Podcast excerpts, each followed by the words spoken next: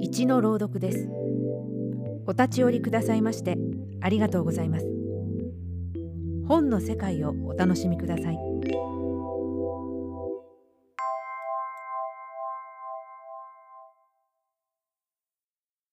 中島敦作。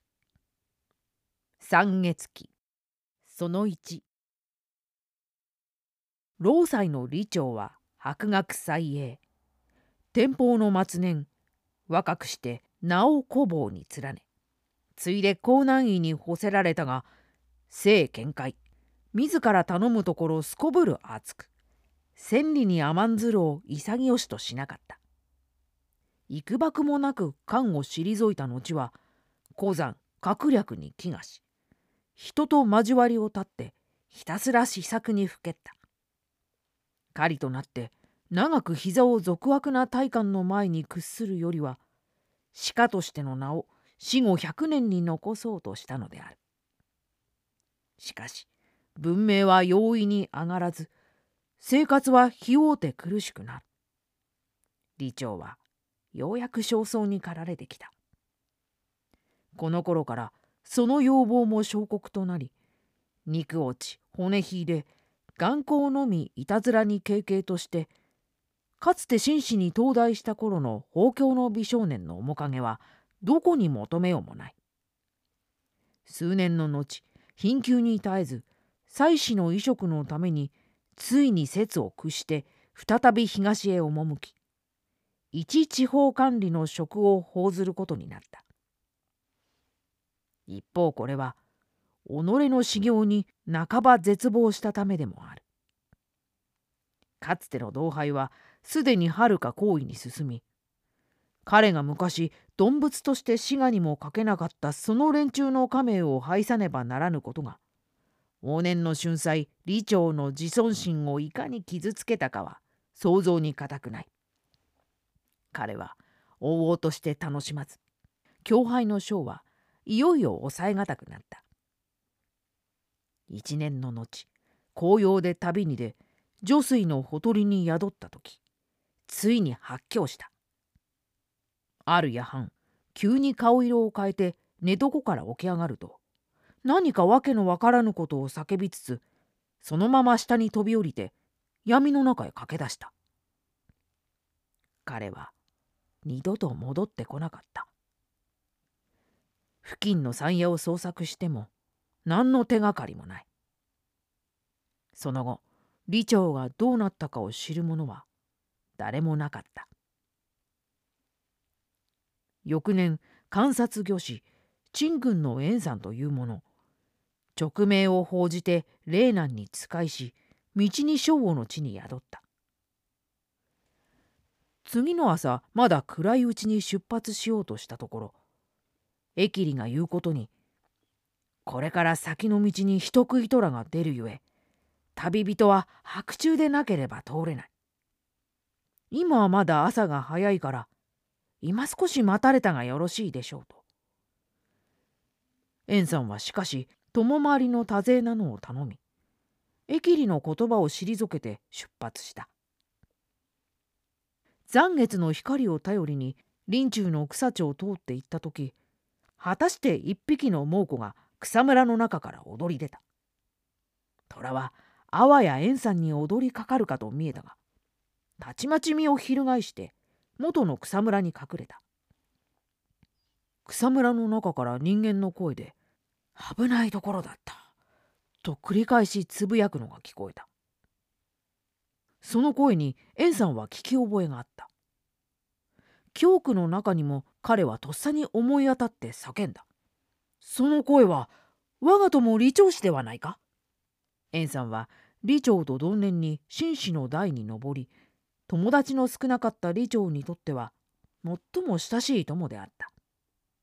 温和な円さんの性格が俊少な李長の正常と衝突しなかったためであろう。草むらの中からはしばらく返事がなかった。忍び泣きかと思われるかすかな声が時々漏れるばかりである。ややあって低い声が答えた。いかにも自分は労災の李長であると。円山は恐怖を忘れ馬から降りて草むらに近づき懐かしげに休活を除した。そしてなぜ草むらから出てこないのかと問うた。李長の声が答えて言う。自分は今や衣類の身となっている。どうしておめおめと友の前に浅ましい姿をさらせようか勝又自分が姿を現せば必ず君に威風権限の情を起こさせるに決まっているからだ。しかし今図らずも友に会うことを得て忌憚の念をも忘れるほどに懐かしい。どうかほんのしばらくでいいから我が醜悪な今の外形をいとわずかつて君の友李長であったこの自分と話を交わしてくれないだろうか。後で考えれば不思議だったがその時円さんはこの超自然の怪異を実に素直に受け入れて少しも怪しもうとしなかった彼は部下に命じて行列の進行を止め自分は草むらの傍らに立って見えざる声と対談した都の噂旧友の消息。円さんが現在の地位。それに対する李長の祝辞青年時代に親しかった者同士のあの隔てのない誤調でそれらが語られた後。円さんは李長がどうして今の身になるに至ったかを尋ねた。宗中の声は次のように語った。今から一年ほど前。自分が旅に出て女水のほとりに泊まった夜のこと。一睡してからふと目を覚ますと戸外で誰かが我が名を呼んでいる。声に応じて外へ出てみると声は闇の中からしきりに自分を招く。覚えず自分は声を追って走り出した。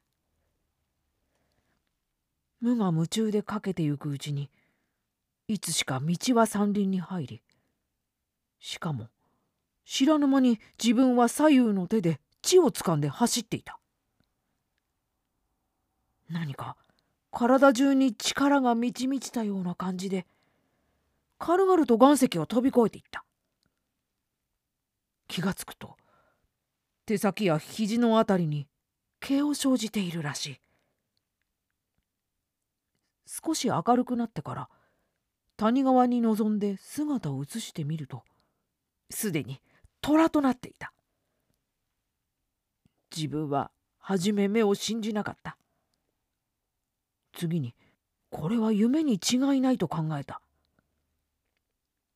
夢の中でこれは夢だぞと知っているような夢を自分はそれまでに見たことがあったから。